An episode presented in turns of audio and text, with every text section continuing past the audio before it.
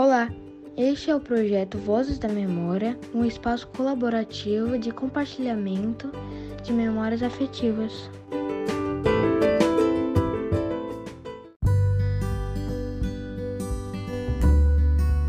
Olá, tudo bem?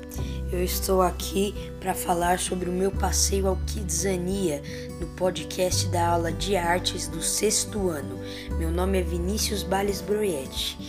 Então, um dos dias mais legais que eu já tive, porque foi no shopping, um shopping muito grande e era tipo um parque de diversões esse Kidzania ele imita uma cidade onde as crianças elas podem fingir que estão trabalhando lá.